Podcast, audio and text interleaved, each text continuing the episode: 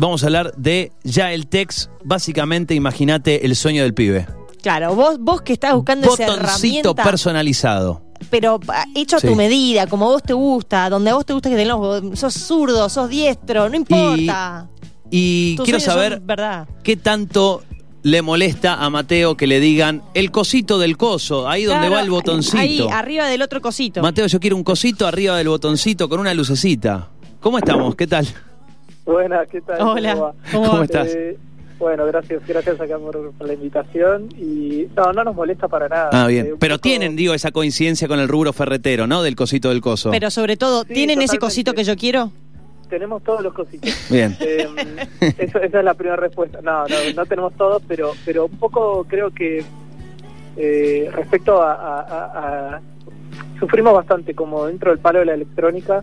Eh, nosotros, bueno, fabricamos eh, hardware electrónico para, para artistas visuales, eh, productores, músicos, etcétera, profesionales, digamos, del ámbito digital, que en general no tiene un lenguaje técnico, o sea, algunos sí, pero muchos no tienen un lenguaje técnico súper avanzado. Eh, y entonces muchas veces tratan de expresarnos lo que quieren de maneras como improvisadas. Moviendo las manos. Moviendo mucho Claro. las manos. Claro, exacto, moviendo las manos y, y- o mostrando ejemplos. Eh, hoy es un poco más fácil porque, bueno, te- te- alguien te manda un link y te dice, che, quiero algo parecido. Quiero algo esto", así. O, o me inspiré en esto. Y nosotros un poco sufrimos, creo, como esto de... y Estamos en Buenos Aires, somos todos barilochenses, los socios de, de Yaltex, vos. pero, mm, o sea, que también cordilleranos como ustedes. Y, mm, y sufrimos un poco quizás llegar a Buenos Aires y cuando nos empezamos a meter en el mundo de la electrónica y armar este tipo de aparatos, ir a casas de electrónica y que esté muy el perfil de vieja escuela, del mundo más tecnológico, ingenieril, Sí. que suele ser un poco despectivo con la gente que no sabe. Eh, y nosotros éramos mucho más de una cultura un poco más de la era del Internet, que es mucho más abierta de, de los foros y demás, en los que si alguien no sabe, tratás de explicarle, ¿viste? Como, y, y venimos, creo, y tratamos de difundir una cultura más así. Que si me decís el coso del cosito, incentivarte a que aprendas un poco y lo puedas explicar mejor, pero no a decirte, no, no tengo. O volver Claro. después cuando sepas cómo se llama, digamos. Claro. Anda a estudiar. Pibe.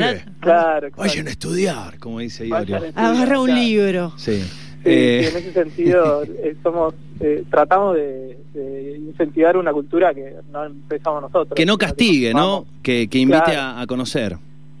Sobre todo porque las personas en general eh, tenemos hambre de conocimiento. El ser humano quiere saber generalmente más y más, entonces eh, son todas oportunidades para que alguien pueda aprender un poco. Eh, Sí. Así que siempre siempre bienvenido, eh, incluso aunque no se sepa eso, un lenguaje súper técnico avanzado. Claro, claro. Ese, mm, eh, antes de, llegar a, que nos cuentes bien en detalle cuáles son toda la diversidad de, o la gama de productos que laburan con, con, con Yaeltex, pero algo que sí me interesa poder eh, abordar es, eh, vos decías, ¿no? Llegaron de, de a Buenos Aires y, y hoy, más allá de, de- de la marca buena, la marca mala, hay toda una cuestión con ponerse, ¿cuándo surge el decir, me voy a poner a hacer un producto, no inventar algo, digo, no, no crear algo a partir de un producto ya existente, sino de base empezar a laburar productos nuevos y crear una marca de productos que de pronto decís, no, bueno, pero mira, yo me meto a Amazon y veo y busco y me traje de Estados Unidos tal marca y no sé cuánto. ¿Cómo, cómo es el, el desafío de empezar a hacer hardware de cero en Argentina? Eh, o sea, me- el desafío es enorme. O sea, esa es como la, la respuesta. Bien, la respuesta corta. Sí. El Y, que aplica un montón de, de industrias. Totalmente, o sea, más en este contexto, ¿no? Como en todo el mundo hoy hay un montón de desafíos por, por el contexto pandémico y demás, pero nosotros muchas veces nos paramos también a decir como, bueno, ¿quién hay alrededor nuestro que haga algo parecido desde acá? Y hay muy pocos eh, proyectos que llegan a un nivel eh, de marca, eso que de marca grande, digamos, que puedan exportar, que tengan una actividad comercial constante eh, y una presencia como un poco mainstream, y hay muy pocos, y no es porque no haya talento o porque no haya eh, ganas o porque no haya ideas, sino que hay una matriz productiva, ¿no? Y como es muy complejo llevar un producto a, a las góndolas, por así decirlo, si bien nosotros ya no tenemos góndolas, eh, nosotros trabajamos directamente enviándole cosas a los clientes a sus casas, ¿no? Como eh, se llama B2C, eh, Business to Customer. Sí. Eh, entonces, nosotros tenemos este modelo y, y de hecho creemos mucho en ese modelo. Eh, en cuanto a, a futuro, no es que soñamos con llegar a, estar en las casas de música, sino que soñamos con que es un modelo escalable, así como es. Y es muy difícil desde acá, eso como las reglas cambian todo el tiempo y eso un poco nos, nos dio mucho entrenamiento también para nosotros poder adaptarnos a un montón de cosas, pero por otro lado hay ciertas reglas que te pueden poner en jaque toda tu, todo tu negocio, ¿no? Como reglas respecto a la importación, la exportación, eh, o, a la cotización del dólar, o a cómo poder entrar plata que, de productos que vendes afuera, etcétera. Eh, los desafíos son múltiples eh, y te desvían algo que a nosotros, digamos, nos, nos duele, es que todo el tiempo nos desvía de, de la de, poder poner todo nuestro esfuerzo en mejorar el producto que ofrecemos, ¿no? Como mucho de nuestro esfuerzo termina puesto en hacer malabares de cómo poder subsistir en, en el tercer mundo. Esto es un problema no solo de Argentina, ¿no? De, eh, creo que, y esto es importante porque creo que trasciende mucho a, muchas banderas políticas, por más de que generalmente se trata de echar culpa a uno u a otro. Em, como en Latinoamérica en general hay una hay en el tercer mundo eh, hay una hay un, hay un rol industrial eh, digamos salvo de algunos países específicos quizás como México que tiene una posición importante dentro de la industria tecnológica, pero más bien orientada a la automotriz y demás, eh, hay poca industria en, Latinoamérica. Eh, y si hay industrias, son industrias de materias primas o, producciones como más básicas, como tiene este país, ¿no? Eh, agro, agroexportadoras y, sin industrias tan desarrolladas. Hoy en día a todos los países les cuesta competir con China en, esto, en poder fabricar cosas. De hecho, gran parte de nuestro producto está fabricado en China.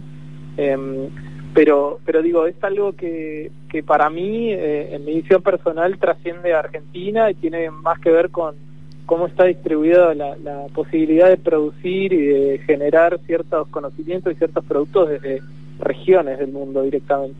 Em, y, y bueno nosotros un poco todo nuestro esfuerzo de estos años y cómo fuimos evolucionando es un poco un re laburo. Eso, más allá de pensar en el producto, es pensar en un millón de otras cosas para poder seguir subsistiendo y tratando de tener una voz eh, con la tecnología, en este caso, en nuestro caso, tecnología expresiva, musical o artística, de, que tenga una voz desde, la, desde nuestra identidad latinoamericana también, como eh, ver qué pasa si, si somos nosotros quienes proponemos cosas. Eh, o por lo menos poder sumar alguna idea que venga desde acá al mercado internacional. ¿no? Eh, eso, es, eso es algo que un poco nos copa también, eh, pero es difícil. Y sí. hoy en día, igualmente, la mayoría, digamos, el grosso de los pedidos que ustedes reciben son desde acá, desde Argentina, o desde qué otros países también están recibiendo recepción, pedidos.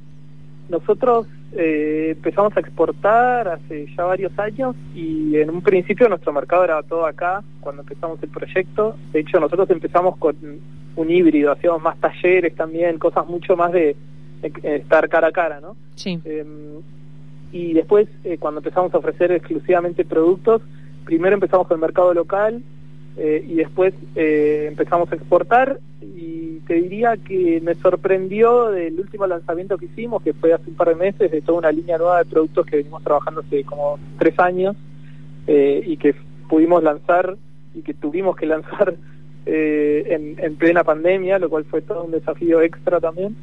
Eh, y nosotros esperábamos que por la situación del país haya una distribución con mucha más pedidos de afuera que de acá y tuvimos varios pedidos de acá eh, y a mí me da cosas tenemos productos que tienen costos en dólares no porque la materia prima que usamos es, es la mayor parte del costo claro y todo viene de afuera entonces nosotros la oscilación de nuestros precios en pesos se va con respecto al cambio de la cotización del dólar. Eh, y sin embargo tuvimos una cantidad de pedidos de acá que a mí me emocionó un montón como también pensar en que alguien eh, está pagando hoy un producto nuestro puede costar mil dólares, eh, puede costar menos también, hay productos que tenemos que pueden costar 350, 400, pero incluso eso, pensándolo en pesos... Es mucha plata, eh, claro. Es mucha plata, es más de un, sueldo, de un sueldo mínimo, entonces pensar que hoy alguien en Argentina elige también hacer la inversión por un producto que yo estoy ofreciendo me llena de responsabilidad y de orgullo y de y me sorprende, pero nos pasó. Así que también eh, súper agradecidos y, y, nada, también entendiendo que acá la gente nos conoce más, eh, nos sigue hace mucho tiempo, hay mucha gente que hace tiempo quiere comprar algo nuestro y que incluso ahorra para comprarse un producto nuestro. Eso para mí me rompe la cabeza. Eh, es muy distinto quizás un cliente europeo que puede comprárselo como el, ah, su gastito del mes eh, de, lo que le queda, digamos, bueno, me, me, me doy un gustito, ¿no? y acá el desafío es otro, sí. Hablando de quienes les hacen el pedido, eh, ¿de dónde reciben o de qué funciones o tareas o para qué... Ah, em, ¿Qué tipo de... para qué actividades, claro, tal cual, son los que eh, eh, principalmente les piden los productos? Mira, bastante variado por suerte, porque es algo que nos encanta y un poco que también es como nosotros, de dónde venimos nosotros, porque venimos de áreas diversas, los, que trabajamos en Sheltex, eh, muchos artistas visuales, que gente que hace visuales en vivo, eh, que es un rubro comercialmente bastante bastardeado, pero muy muy creciente en cuanto al, show business, digamos, y, y, al, y a los espectáculos. eh, cada vez más vamos a ver un show y hay pantallas gigantes con, con visuales increíbles, eh, con un montón de trabajo artístico, y ahí atrás hay gente que trabaja tanto tiempo como un DJ en, preparar su material y y en una performance también para ponerlo en vivo. Y esas personas trabajan con este tipo de aparatos que nosotros vendemos, que llaman controladores MIDI. Entonces, eh, muchos artistas visuales, eh, que además tiene otra particularidad el rubro de que y es que generalmente los artistas visuales usan equipamiento de músicos porque no hay en, el mercado cosas específicas para artistas visuales eh, entonces de alguna manera nosotros creo que para muchos artistas visuales fuimos una oportunidad de repensar la interfaz y cómo interactúan con sus setups, eh, si pudieran pensar ellos cómo quieren el hardware, ¿no? Eh, entonces eso, muchos artistas visuales. También, bueno, músicos y ahí se abre una gama amplia, eh, gente que toca en vivo, DJs, productores más de estudio, gente que labura más en mezcla. Después, ahora con todo el boom del streaming, eh, también estamos teniendo bastantes pedidos para interfaces de control de, de setup de streaming, ¿no? Gente que... Tipo un deck, así, un stream deck. Exacto. Hay, un, hay unos decks que llaman, hay unos muy famosos para gamers que llaman El Gato. El los del gato, claro. Claro, que están muy buenos, que tienen botones con pantalla, están increíbles, pero bueno, son 12 botones y listo. Eh, y con eso puedes controlar OBS, que es el software que se está usando mucho para captura de escritorio y transmisiones en vivo y demás. Eh, para terminar transmitiendo algo complejo en Twitch, por ejemplo.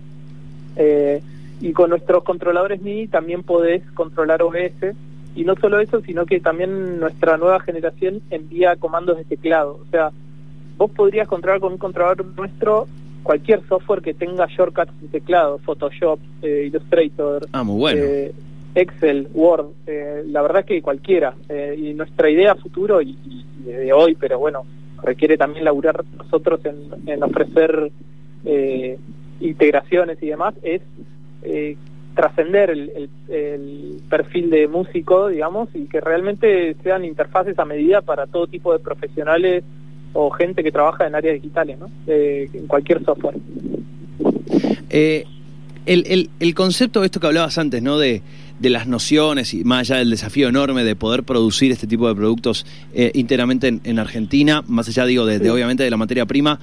Eh, ¿qué, ¿qué, pasa con, eh, con el tema de, de, la marca y del, ah, no, bueno, pero no, che, ¿qué marca es? Y, mm, no, yo sabes que confío tal, sabes que yo ya compré esa marca y me fue bien. Digo, ¿cómo, ¿cómo es el laburo de posicionarse en un mercado con marcas, digo, que mundialmente conocidas son muy fuertes, que ya hay una cierta confianza y que la marca tiene su peso, más allá de si el producto o no es bueno, mejor, peor, pero ya tiene su peso. Hay una marca detrás que te asegura que... Claro, establecido. ¿Y cómo es introducir una marca, vamos a decir, mm, quiero decir más como boutique, por así decirlo, nueva y más boutique, personalizable? ¿Cuál, ¿Cuál fue el laburo de ir diciendo, che, Para ganar la confianza. Claro, eh, mira este producto, está bueno, che. Bueno, eh, el laburo también es continuado y constante. Las marcas, eh, hasta Coca-Cola se dedica a hacer marca. Eh, es algo que, que laburás desde un principio hasta un final en cualquier marca. En el caso nuestro de insertarnos, nosotros en Argentina, digamos, creo que somos conocidos eh, bastante conocido, o sea, me pasó que me reconozcan el bondi, porque también flasheó, me Bueno, cabeza. muy bueno. Pero y, y me puse a charlar con los pibes y se dieron cuenta que yo era un chabón, o sea, igual que ellos y, y, y ya. Eh, pero creo que acá nos hicimos conocer también a fuerza de, bueno, en Buenos Aires en particular, pero estuvimos en todos los eventos que pudimos, estuvimos para que la gente pueda tocar los cacharros, que los conozcan, eh, Sí. bueno, como esto también, a cualquier invitación que tenemos, nosotros en general participamos y también eh, ayudamos a otras marcas a, que también se puedan presentar y, a que crezcan porque creemos que la industria nacional eso tiene un montón de talento. Y eso hizo creo que en Argentina que nosotros seamos más o menos respetados y que la gente también cuando ve el producto que es raro Sí. que llame la atención, ve que está bien hecho, entonces va- es algo que vas construyendo de pequeños encuentros.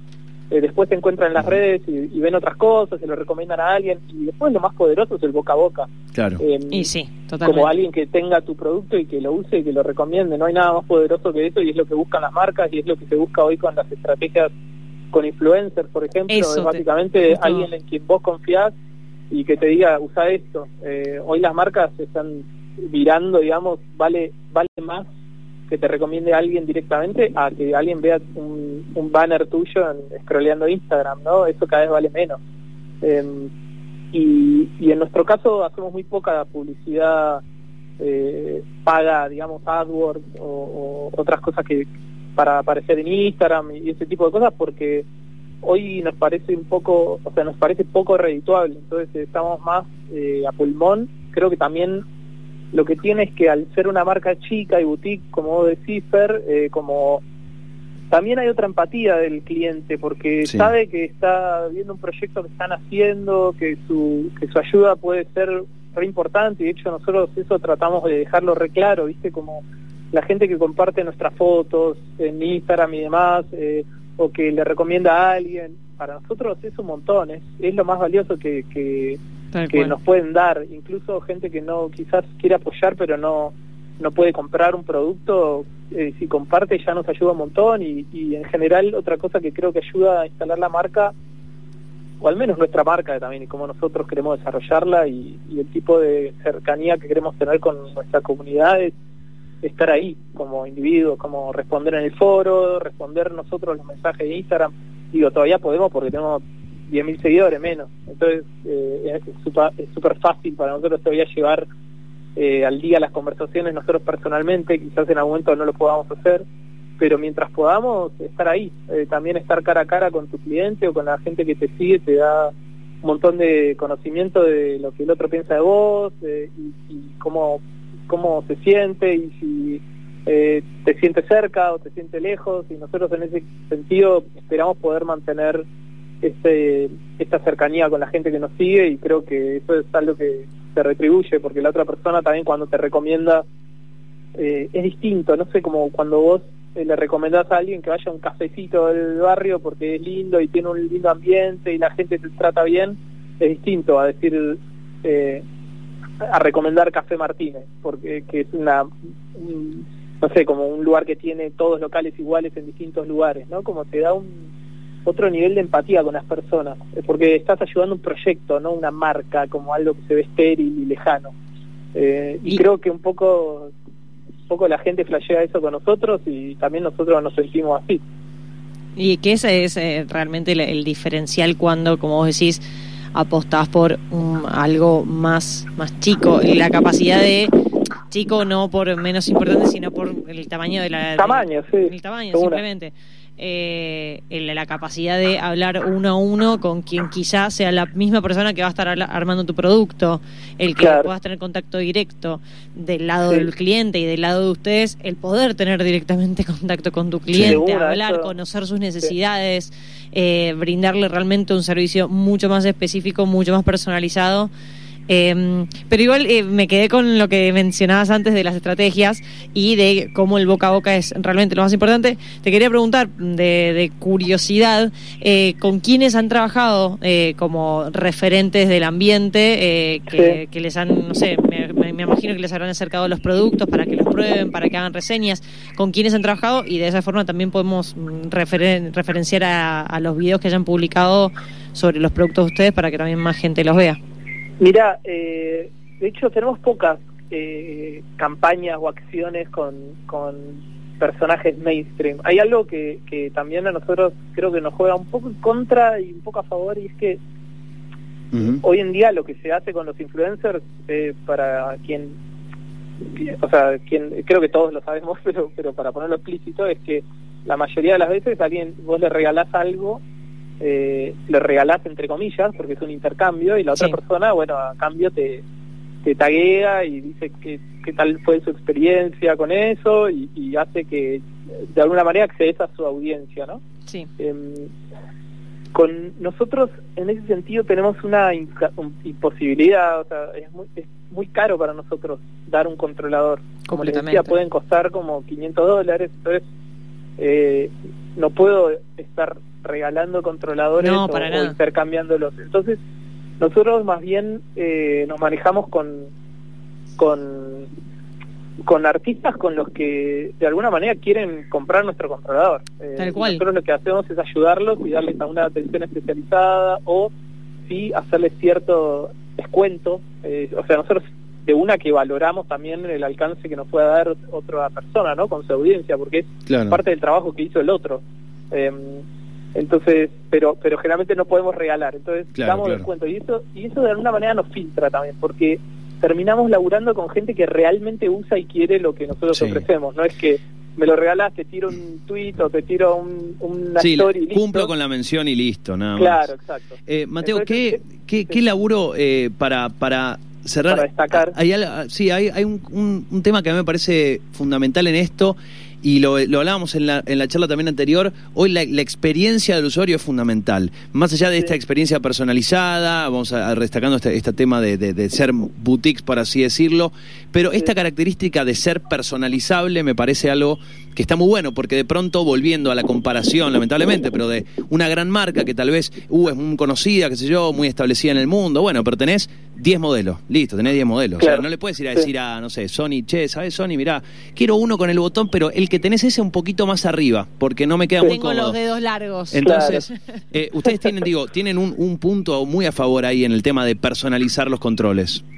Eh, hay algo que me gusta decir respecto a esto y es que investigando un poco, porque estoy en este mundito, digamos, de lo personalizado, o, o- en, en español no hay distintas palabras para lo personalizado y algo que nosotros en inglés podemos decir más fácil que es custom. Custom Sí. made es como decir a medida y personalizado es otra cosa. Algo personalizado no requiere una acción activa por parte del cliente. Por ejemplo, las listas de Spotify eh, son personalizadas. Es decir, vos solamente escuchás música y Spotify al otro día te dice, che, esto te va a gustar. Y lo escuchás y está Sí. hecho para vos, pero vos no decidiste mucho respecto a qué te muestra. Algo a medida requiere una acción activa de tu parte. Vos tenés que decidir cosas sobre tu producto. Eso es la diferencia entre algo personalizado y algo a medida. Entonces nosotros ofrecemos algo que es más a medida que personalizado. Bien. Eh, es algo que, que me gusta difundir porque bueno, me ¿no? parece Está una distinción bueno. interesante. Y después otra cosa es que eh, sí, es una es justo nuestro diferencial, creo. Eh, por un lado la calidad, eh, porque tratamos de hacer cosas duraderas, que no, no obsolescentes en corto plazo, que quizás es otra tendencia de la industria, ¿no? Hacer cosas baratas y que se rompen medio fácil y re- se reemplazan medio fácil también. Nosotros eh, preferimos hacer cosas más duraderas y otra es esto de lo, de lo custom, lo hecho a medida y que está buenísimo. Yo creo que aboga más por, a, diferencia de quizás de lo personalizado, eh, para nosotros es también aportar un producto que haga pensar a las personas, como valorar la inteligencia. Eh, no, no ir por algo que cada vez haga a las personas pensar menos, sino al revés, como que involucre a la inteligencia de los artistas Claro. porque los artistas usan herramientas hace años. Eh, Son personas que eh, tienen hecho un trabajo respecto al conocimiento de las herramientas que usan y demás que nosotros preferimos valorar en vez de darles lo que nosotros creemos que es lo mejor, darles eh, el lugar para que manifiesten su conocimiento en estos temas. Eh, y, y es algo que también nos parece copado, como tratar de, de llevar eh, el producto hacia un lugar que involucre más la inteligencia de los clientes que, que, que pensar que nosotros podemos dar Ujú. la solución ideal para todos. Sí, Eh, que el ego del creador. Claro, Excelente. claro. Excelente. Eh, Eh, y un poco, sí. eh, perdón, pero retomando un poco lo que decía, lo que preguntaba Gise respecto a algunas colaboraciones, igual tenemos algunas muy interesantes, trabajamos con Café Tacuba, con, con Meme, que es como uno dentro de Café Tacuba, uno de, los de, de los más techy, eh, Sí. digamos. Eh, con él trabajamos, hicimos un- algo a medida, eh, muy muy lindo, él lo pagó. Eh, no- además nos ayudó, hicimos una recampaña con él y postearon en el Instagram de Café Tacuba y todo, pero él lo quiso pagar. De alguna manera también se dio cuenta que éramos una marca emergente y nos quiso ayudar y vio que lo que hacíamos le servía. Entonces eh, se dan también esas interacciones copadas, ¿no? Como de dar y dar. De Sí, de una, lados. de una. Eh, y después eh, esta- eh, trabajamos con Jacques, que es un artista francés eh, muy interesante, que hace música eh, increíble, con loops, eh, como live looping se llama. Eh, Jacques se escribe Jaques, ahí se puede ver algo de, de lo que él hace. Eh, franceses también con Tilacine, que es un DJ más como de un especie de progre- progressive eh, o, o un poco de, sí, progressive techno, algo así. Ok. Él se hizo cuatro controladores, los pagó por completo. Eh. Cuando vio nuestra, nuestro proyecto, la flasheó porque él siempre quiso hacerse controladores custom y, y se los iba a empezar a hacer él. eh, y vio que, que existíamos nosotros y se Claro. hizo cuatro controladores increíbles y, y se los pagó y además nos hizo promoción. Como eso, como también hay gente que le solucionamos una necesidad. Eh, así que eso, eso está buenísimo de encontrar también. Bueno, felicitaciones por por, el laburo, es, eh, Es es, impresionante. Y se, y se te nota, le decía recién, a, le estaba, le- mientras vos hablabas, le decía a, a Angie, le decía, es... Se eh, nota la te nota pasión, la pasión, se viejo, nota la pasión de atrás. Felicitaciones por eso. Es y- hermoso. Y, bueno, si quieren eh, saber de lo que estamos hablando, es eh, yaeltex.com, yaeltex con y.com. Querido, un gran abrazo y muchos éxitos, eh, que, que sigan creciendo. Gracias Fer, gracias Gise y bueno, eh, saludos y bueno, sí, ahí ya nos encuentran por las redes también todo, ya el texto con Y y Dale, con genial. al final. Gran Muchas abrazo, eh, que estés muy bien. Que estén bien. Chau, chau. Allí la, la palabra de, de Mateo Yael, eh, uno de los fundadores de Yael Tex.